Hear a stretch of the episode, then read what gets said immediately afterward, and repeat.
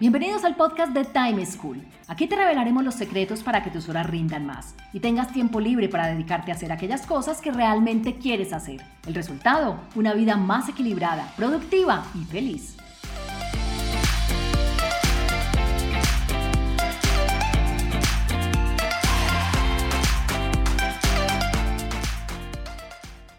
Hola, soy Juan Pablo Lema, un inquieto por la productividad y un estudioso del manejo del tiempo. Bienvenidos a un nuevo capítulo del podcast de Time School, la plataforma de conocimiento para aumentar la productividad y aprovechar mejor el tiempo. En nuestro episodio de hoy hablaremos sobre el establecimiento de prioridades y cómo esto debería incidir en el orden en el que hacemos las cosas, algo habitual cuando se tienen diferentes frentes de ocupación.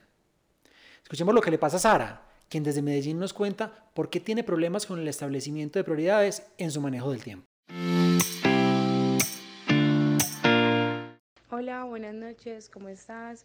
Eh, mira, yo quisiera saber frente al uso del tiempo, el manejo de prioridades, ¿cierto? Porque de alguna manera, por ejemplo, yo soy una mujer eh, que soy estudiante, también soy abogada y adicional tengo un emprendimiento. Entonces a veces el manejar como el tipo de prioridades a veces eh, pues, es muy complicado. Yo quisiera saber cómo manejar de pronto un tema de prioridades para que el tiempo rinda y ahí uno pueda tener un espacio como también para uno. Lo que nos cuenta Sara es una de las encrucijadas más comunes cuando se tienen diferentes frentes de acción.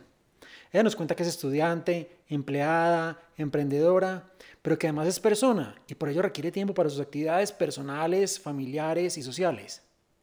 Lo bueno que encuentra en el diagnóstico que ella misma se hace es que ella tiene identificado ¿Qué necesita para aprender a definir sus prioridades? El tiempo es finito y aunque podemos hacer todo lo que queramos, no podemos hacerlo todo al mismo tiempo.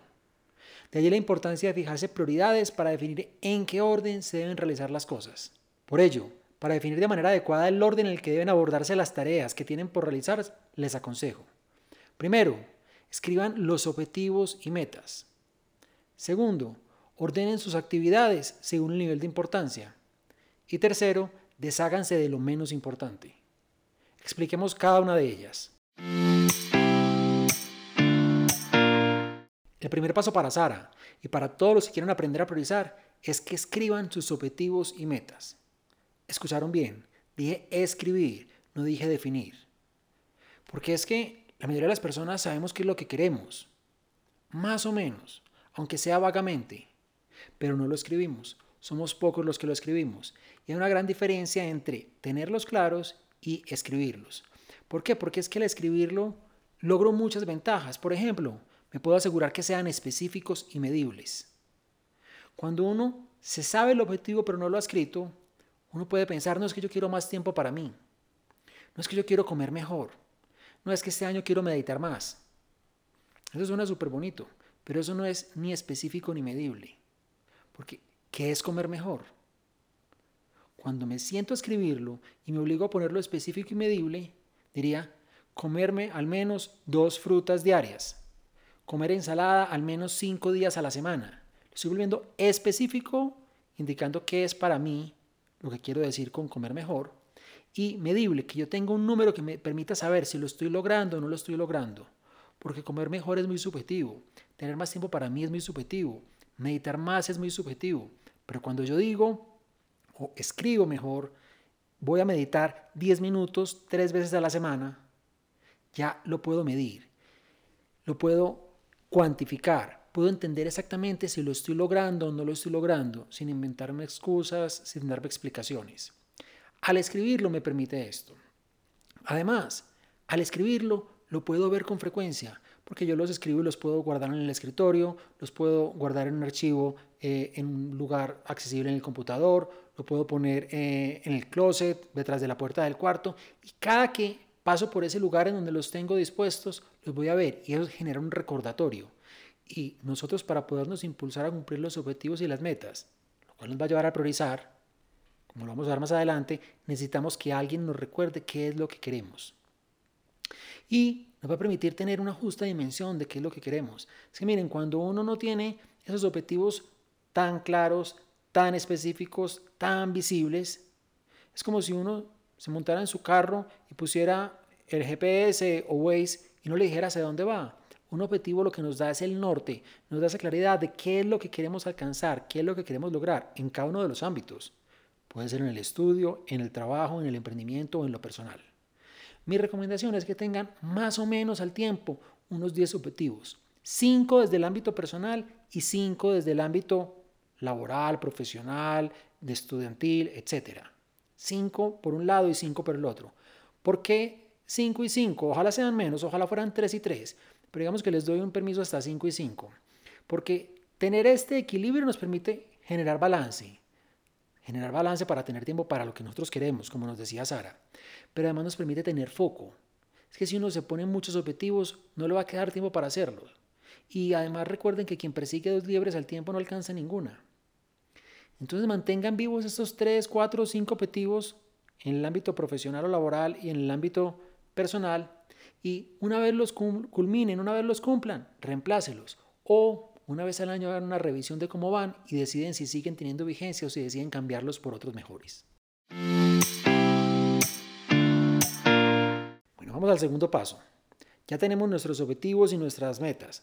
Esto es básico y puede sonar muy lindo, pero en el día a día, ¿cómo lo encajamos con todo lo que tenemos por hacer? Porque es que ahí es donde el reto mayor se nos presenta a las, a las personas. ¿Cómo pasar de eso, que es a donde queremos llegar, de esos objetivos y de esas metas, a nuestro día a día? Es muy fácil. Cada semana, cada día al que se van a enfrentar a trabajar, cualquier cosa que vayan a hacer, no se sienten a hacerlo. Sin antes haber pasado todas esas tareas por el filtro de la priorización.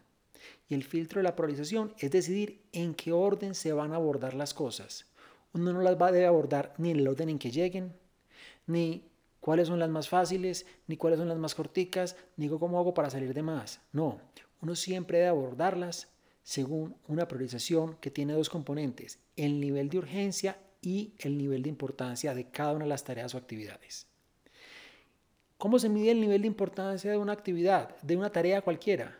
Es qué tanto le aporta esto a cumplir mis objetivos y mis metas. ¿No ven? Si no tenemos objetivos, si no tenemos metas, que fue lo que hablamos en la primera recomendación, no podemos priorizar porque es imposible definir qué tan importante es una tarea cualquiera. La importancia siempre está dada por la medida en que una actividad le aporte al logro de nuestros objetivos, pero un aporte directo, no un aporte circunstancial, no un aporte por allá por los laditos, no, directo. Esto le aporta sí o no. Y la urgencia es cuánto, tengo, cuánto tiempo tengo para hacerlo.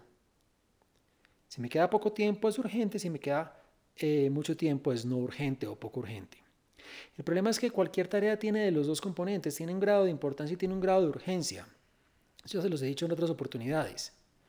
Aquí la dificultad es que la importancia se nos va olvidando y si los objetivos no están escritos, es mucho más difícil medir ese nivel de importancia. Entonces nos entramos en medir la urgencia, porque medir la urgencia nos encanta porque nos llama la atención, es la presión del reloj, es eh, la presión de los demás pidiéndonos que es algo para allá. Siempre que algo sea para allá es urgente, no necesariamente es importante. Es que la importancia no tiene nada que ver con el tiempo, tiene que ver con lograr eso que queremos en nuestra vida personal en nuestra vida laboral. Ahora, si uno se dedica a trabajar por lo urgente, que es lo que la mayoría de las personas hacemos, es cuando vivimos un día en donde hacemos mucho y al final sentimos que no hicimos nada. Estuvimos todo el tiempo ocupados, apagamos incendios todo el día, pero no logramos nada. Entonces, mi recomendación es que cada día, cada semana cuando se enfrenten las tareas, piensen qué es lo más importante y hagan eso de primero. De primero el lunes, de primero el martes. Dejen lo que es menos importante o poco importante para después, para el final del día, para el final de la semana, para el final del mes. Y si ustedes aprenden a abordar todo lo que es importante, inclusive antes de que se vuelva urgente, van a ganar y van a dominar el manejo de su tiempo. Lo que pasa es que hacer lo importante sin que sea urgente requiere de proactividad, requiere de decisión, requiere de tener claros los objetivos, como lo vimos en la primera recomendación. Finalmente, Sara se va a estar preguntando, listo, tengo mis objetivos, listo, ya sé ordenar mis tareas desde lo que más le aporta, que es lo más importante, a lo que menos le aporte, pero igual no me alcanza el tiempo, porque es que hay muchas cosas que me quedan para el final, que es todo lo no importante o lo menos importante.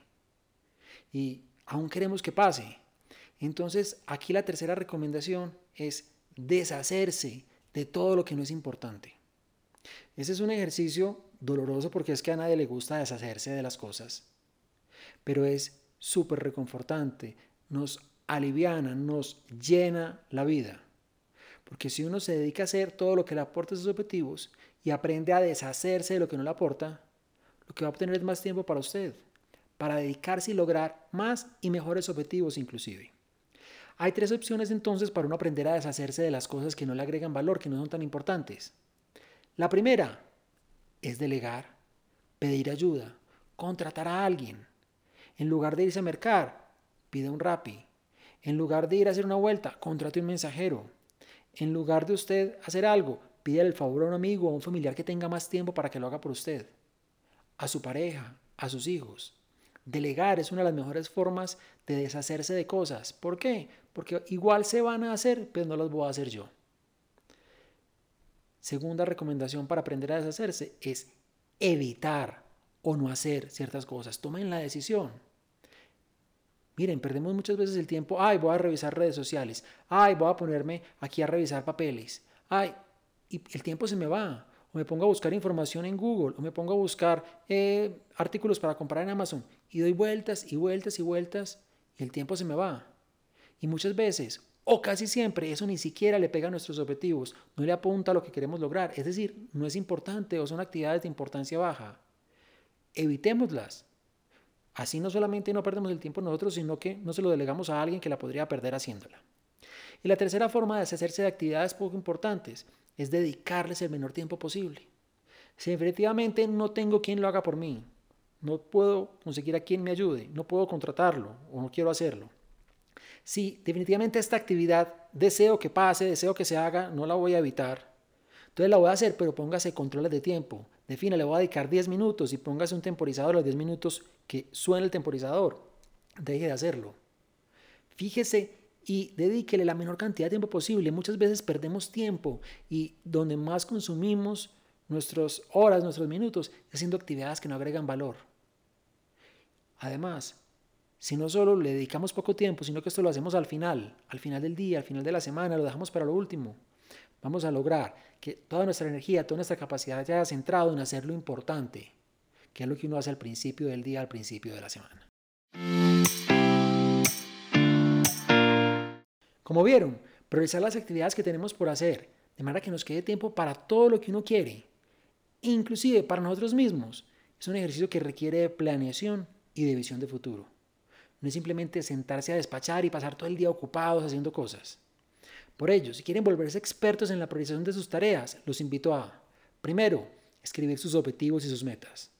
Segundo, ordenar cada día y cada semana las actividades que tienen por hacer según su nivel de importancia, no su nivel de urgencia. Y tercero, desháganse de todo aquello que es menos importante en sus vidas. Acuérdense que hay tres formas para deshacer. Pónganlos en práctica y verán cómo se darán cuenta que para lograr más no hay que trabajar más, sino hacerlo de una manera más inteligente. Y esa inteligencia en este caso se llama priorización. Esto es todo por hoy. Espero que les hayan gustado nuestros consejos y que los compartan con sus amigos. Los espero en un próximo capítulo. Chao. Encontrémonos en un próximo capítulo con una nueva situación y más recomendaciones para que seas más productivo y feliz. Recuerda enviarnos los audios con tus preguntas, dudas e inquietudes al WhatsApp en Colombia 321-700-4810 por correo electrónico a podcast.timeschool.com.